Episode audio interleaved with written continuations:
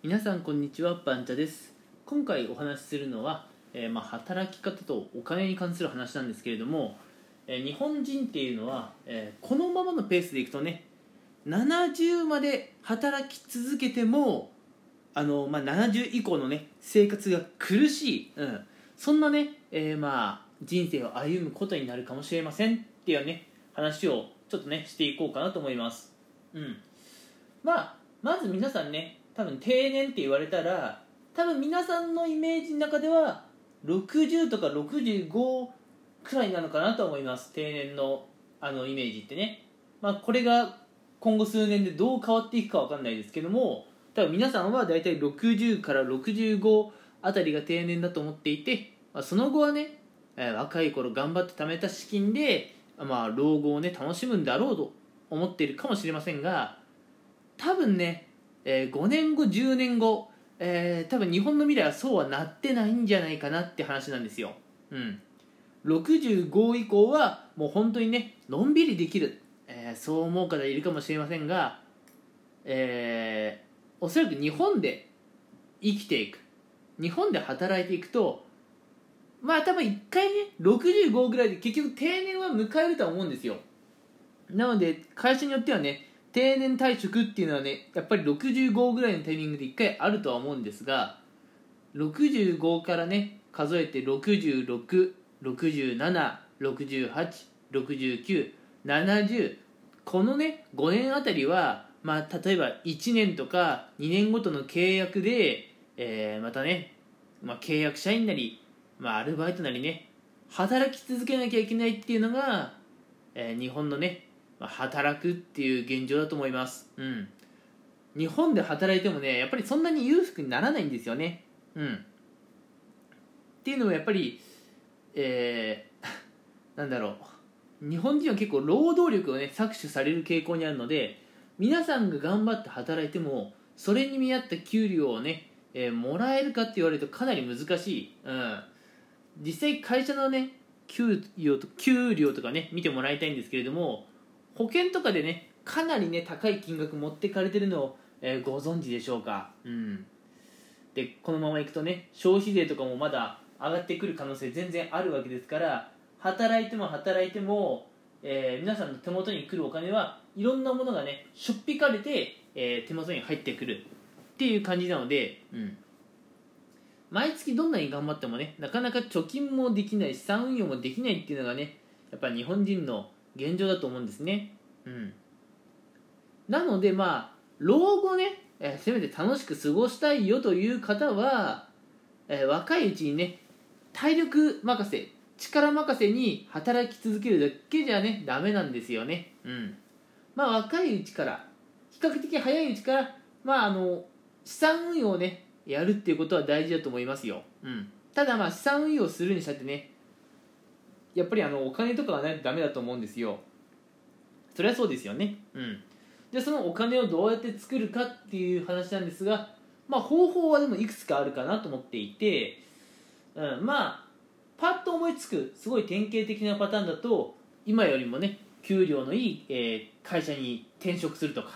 うん、なんかまあ本職と、えーまあ、アルバイト掛け持ちしてみるとか、うん、そういうのがねパッと出てくるとは思うんですが、うん。えーまあ、転職してね、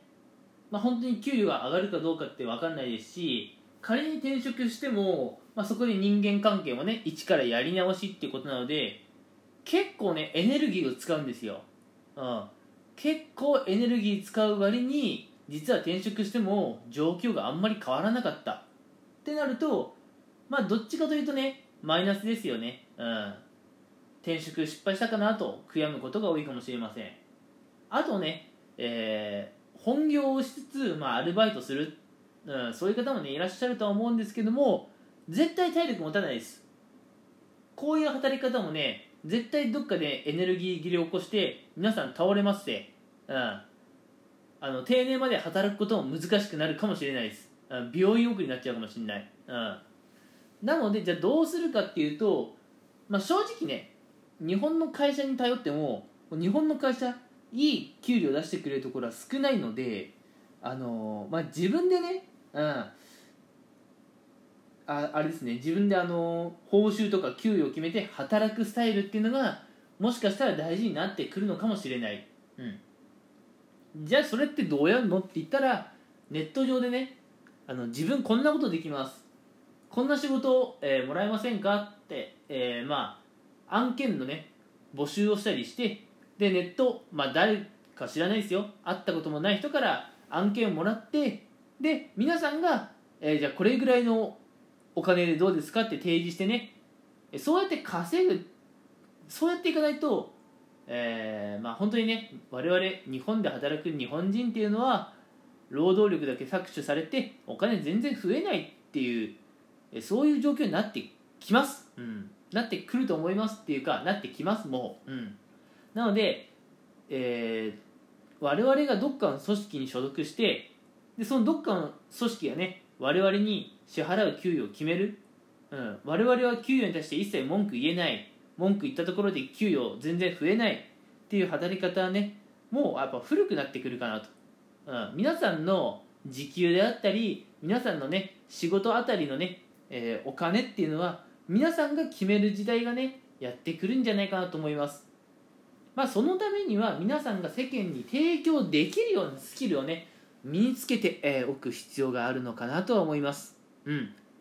だからね私こんな仕事できますっていうね世間に対してニーズのあるスキルを身につけていると、えー、これからの時代強い、うん、高収入だし多分ねあのそういう人は定年まで働かなくても、え老後の資金貯まってます。でもこれからの時代ね従来のようにまだ、えー、会社のね言いなりになってるっていう生活をしているとあのー、65で定年迎えた後もどっかで働かなきゃいけないというそういうビジョンがお待ちしてます。なので皆さんはあのー、私一人で、まあ、あの稼げるというかね会社以外のところでもね何か収入を発生させられるようなスキルを身につけておくことが大事なのかなと思います。というところで、えー、今回はね、うん、我々日本人は定年を過ぎても働き続けなければいけないよね。っていう話をさせていただきました。ちょっとね悲しい話かもしれませんが、えー、これがリアルです。うん。もうね昭和とか平成の働き方を令和でやっててもダメなんですよっていうお話でした。それでは皆さん最後までお付き合いいただきありがとうございました。じゃあね